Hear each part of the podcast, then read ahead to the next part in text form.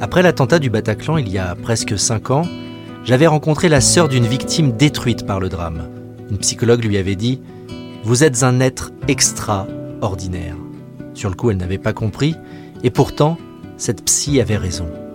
Ce sont ces histoires que je vais vous raconter, celles d'hommes et de femmes meurtris au plus profond de leur chair et qui pourtant se sont relevés.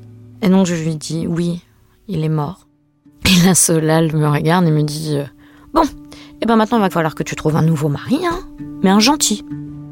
Sur le chemin de la résilience, ces êtres extraordinaires ont avancé pas à pas. Ils ont parfois reculé jusqu'à inventer la vie d'après. Je pense qu'on a un peu euh, chacun sa définition de la résilience. Pour moi, c'est euh, c'est c'est de ne pas abandonner, tout simplement.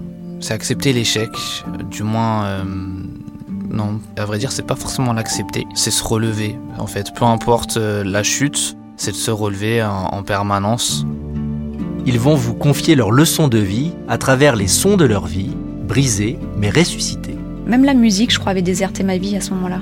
La musique revient à partir du moment où, où on m'offre une platine vinyle pour mon anniversaire. Alors là, depuis, elle n'arrête pas de tourner la platine.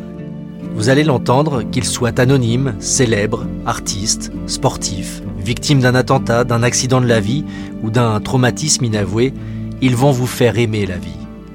Je m'appelle Sébastien Guyot et je vous retrouve très vite pour découvrir le premier épisode du podcast Leçon de vie, un podcast Europe 1 Studio.